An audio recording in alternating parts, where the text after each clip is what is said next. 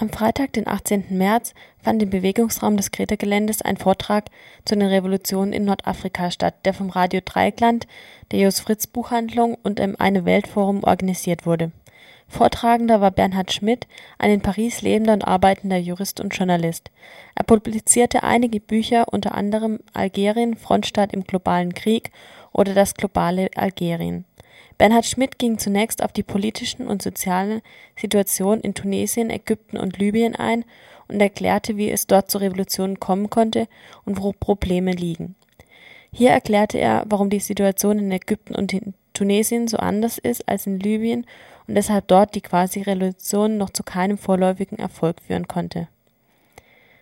Nach dem Vortrag und einer kurzen Pause konnten die Besucher ihm dann Fragen stellen und diskutieren. Die Einmischung von den westlichen Ländern war ein zentraler Punkt bei der Diskussion, insbesondere als er zu seinem Standpunkt zu den umstrittenen Interventionen in Nordafrika und die Stellung den westlichen Ländern gefragt wurde, äußerte er sich folgendermaßen. Nein zu der imperialistischen Intervention sicherlich, äh, ja zur Unterstützung der Rebellen sicherlich, aber dann die Frage ist, wer unterstützt und wie. Also die Rebellen fordern das auf jeden Fall und ich meine, die, die Frage für sie ist, lassen sie sich massakrieren oder äh, kriegen sie irgendwoher Unterstützung? Äh, also zunächst mal vielleicht die Bewertung am Schluss, wobei ich glaube, es gibt nicht Fragen, auf die man mit es ist gut oder es ist böse oder es ist schwarz oder weiß antworten kann. Also die deutsche Regierung ist tatsächlich sehr äh, dagegen, sperrt sich. Die Frage ist, ob die US-Amerikaner das tun werden. Was sich im Moment abzeichnet, ist eine französisch-britische Intervention mit Nutzung der NATO-Basen in Italien und mit, worauf alle großen Wert legen, äh, Beteiligung von Truppen Frankreich wollte die Türkei und Ägypten, aber die Türkei will, glaube ich, nicht. Aber Ägypten, äh, die Emirate, die Vereinigten Arabischen Emirate, Katar, also die mehrere Golfstaaten, die vermutlich teilnehmen werden, also Staaten, die von ihrer inneren Struktur her alles andere als sympathisch sind. Die US-Administration will, glaube ich, nicht selber teilnehmen, aber ist bereit, das Vorhaben zu unterstützen. Das war schon die Position vor drei Wochen, wo, als Robert Gates, der US-Verteidigungsminister, sagte, Frankreich und Italien sind am besten Platz, äh, weil natürlich das so marionettenmäßig, wie die sich das erträumt hätten, nicht ablief danach, nachdem es einmal sozusagen die Diktatur ersetzt worden war, zuerst durch die äh, US-Autorität unter Paul Bremer und dann durch eine Marionettenregierung und jetzt durch eine Regierung, die etwas stärkere Eigeninteressen hat. Ich glaube, die USA haben keinen Bock, sich nochmal an einem, also die US-Administration, sich nochmal an einem dritten Konfliktort festeisen zu lassen. Ah, die möchte da lieber sozusagen ihre Manövrierfähigkeit behalten, indem sie jedenfalls nicht vor Ort ist. Äh, die Motivation der Akteure. Ich glaube, äh, Frankreich, also Sarkozy, hat, glaube ich, drei Motivationen. Das eine ist Flüchtlingspolitik die, das Kalkül vieler europäischer Regierungen ist, wenn die Rebellen ganz furchtbar auf die Schnauze kriegen, dann gibt es Flüchtlingsströme. Sarkozy hat das ganz klar in Zusammenhang gebracht und gesagt, wir wollen keine Flüchtlingsströme hier. Aus innenpolitischen Gründen, weil er gerade Wahlkampf gegen Einwanderung macht. Das sind morgen, übermorgen Bezirksparlamentswahlen in Frankreich, übermorgen und in acht Tagen. Und äh, die bürgerliche Rechte in Frankreich sind im schweren Wettlauf mit dem Front National, also der extremen Rechten, eingetreten. Zweitens, Profilierung Sarkozy ist politisch fast erledigt, er möchte irgendwas, wo er international sozusagen sich profilieren kann. Drittens, Frankreich hat, glaube ich, am meisten zu verbergen, wie eng die Beziehungen zuletzt zur Gaddafi-Diktatur und ihre Einbindung in die eigene Strategie waren, ihre Einbindung in die Dominanzstrategie in Afrika. Das heißt, Sarkozy möchte ganz stark die früheren engen Beziehungen mit der Gaddafi-Diktatur vergessen machen. Das plus die Flüchtlingsabwehr plus seine Profilierungssucht, äh, das trägt, glaube ich, dazu bei. Deutschland umgekehrt möchte sich nicht in ein Abenteuer reinziehen lassen, in eine Zone, wo es seine Interessen nicht vermutet. Also Merkel, was, was Merkel wohl heute Abend sagt oder am frühen Abend oder am späten Nachmittag war, dass es jetzt in die richtige Richtung ginge, was Gaddafi sagt. Das heißt, sie ist immer noch eher auf dem Waffenstillstand und das Regime soll irgendwie bleiben, aber es soll dann einen friedlichen Übergang geben, aber unter Gaddafi. Ähm, Deutschland sagt, das sind nicht unsere Interessen, da haben wir nichts zu gewinnen, sondern nur zu verlieren. Die Frage ist, wie man es bewertet. Also ich glaube, es gibt keine optimale Lösung. Was sozusagen auf jeden Fall abzulehnen ist, wäre die Existenz einer Besetzung wie die Besetzung durch Bodentruppen im Irak. Was allerdings die UN-Resolution bisher jedenfalls gar nicht vorsieht.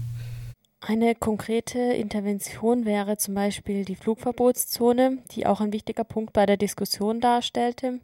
Ähm, die Flugverbotszone wurde auch von den Aufständischen gefordert und sie sollte den Luftraum über, die, über Libyen sperren und den Staatschef äh, al-Gaddafi von weiteren Luftangriffen auf die Zivilbevölkerung abhalten. Dazu äußerte sich auch Bernhard Schmidt. Flugverbotszone bedeutet ja, die Repression kommt überwiegend aus der Luft, das heißt durch Bombardierung. Es gab Bombardierung auch ziviler Stadtviertel, aber auch von Rebellen durch libysche Flugzeuge, aber das ist nicht das Hauptmerkmal der Repression. Die Repression kommt nicht überwiegend aus der Luft. Die Bombardierung hat psychologische Wirkung auf die Rebellen. Die machen denen Angst, aber die sind wenig treffsicher nach den Informationen zumindest, die ich habe. Und das Hauptteil der Repression, wenn die Demonstration in Tripolis zusammengeschossen wurde, das, das kommt nicht aus der Luft. Und die, die libysche Armee verfügt vor allem über Artillerie. Das heißt, selbst wenn ihre Flugzeuge nicht starten könnten, würde sich, glaube ich, an der militärischen Lage nicht sehr viel ändern. Das ist also zum Teil Symbolpolitik. Eine Flugverbotszone erfordert aber gleichzeitig auch Stellungen am Boden zu bombardieren, weil Libyen hat eine relativ, also militärisch gute Flugabwehr, die zum Teil noch aus sowjetischen Beständen stammt. Das heißt, das ist zum Teil altes Material, aber kann einigen Schaden anrichten. Das heißt, wenn man, wenn es heißt, französische oder britische oder wessen immer Flugzeuge sollen libysche Flugzeuge im Aufsteigen hindern, wenn es da unten sozusagen Flugabwehrkanonen gibt, die natürlich zum Teil in zivilen Wohngebieten aufgestellt werden, äh, dann muss man die ausschalten, weil sonst sind die eigenen Flieger, also die britischen oder französischen, weg. Das kann schnell zur Bombardierung von Stadtvierteln und also auch zu zivilen Toten führen. Das kann unter, unter Umständen die Bevölkerung eher mit Gaddafi zusammenschweißen. Das heißt, die Flugverbotszone halte ich für eine falsche Patentlösung. Sie wird aber durch die Rebellen gefordert, wobei die Position der Rebellen sich auch geändert hat, weil das, am 1. März haben Leute an einer riesigen Hauswand an der Fassade in Benghazi ein Transparent runtergelassen auf, auf Englisch, damit es auch die Welt versteht. No foreign intervention, Libyan people will manage it alone. Das libysche Volk wird es allein schaffen. Gemeint war Gaddafi zu stürzen.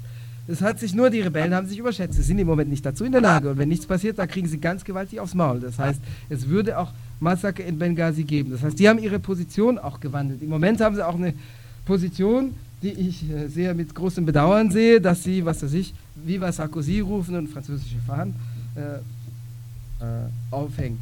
Was meines Erachtens noch eine Alternative wäre, die auch keine super Alternative ist, aber das sozusagen Waffen an die Rebellen geliefert werden, die sie aber selber einsetzen, über die sie selber bestimmen, weil das mit weniger politischer Einflussnahme vor sich geht. Ich glaube, es ist keine Patentlösung. Insofern denke ich mal, die libyschen Rebellen sollten da auch nicht unbedingt äh, sehr viel äh, auswählerischer sein, zumal sie wahrscheinlich nicht die Wahl haben, sonst sind sie nämlich hinüber.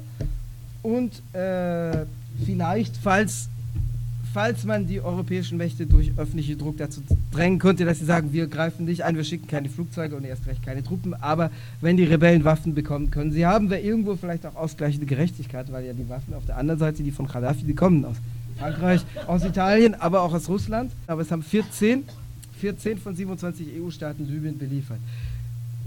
Ähm, das wäre vielleicht eine Forderung, dass wenn die Rebellen aufs Maul kriegen, dass wenn sie Waffen möchten, sollen sie sie bekommen es ist keine Patentlösung, aber dass man sagt, die Leute sollen sich friedlich massakrieren lassen, Hauptsache das Prinzip ist gerettet, keine Intervention, ist auch keine Patentlösung. Bereits am Samstag begann dann die amerikanische Luftwaffe mit der Bombardierung äh, libyscher ähm, Flugzeuge, Start- und Landebahnen. Somit trat diese Flugverbotszone in Kraft.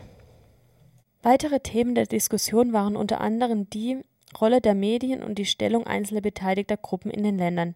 Immer wieder wurde auch aus dem Publikum eingewandt, dass es sich bei den so plötzlichen Revolutionen um eine Inszenierung von einem um, an einem Umsturz interessierten westlichen Land handeln könnte. Doch diese Einwände wehrte Bernhard Schmidt ab, indem er das Interesse der Rebellen selbst darstellte und auf die Masse der Bewegung verwies. Der Vortrag von Bernhard Schmidt, der extra aus Paris eingereist war, wurde insgesamt mit einem sehr großen Interesse ähm, angenommen und der Saal war gefüllt, also ganz voll und die Interesse an einer Diskussion war auch riesig. Äh, wer sich noch einmal den ganzen sehr interessanten Vortrag anhören möchte, hat die Gelegenheit am 1. April dazu, wo er in einer Sondersendung bei uns beim Radio Dreieckland ähm, mittags ausgestrahlt wird.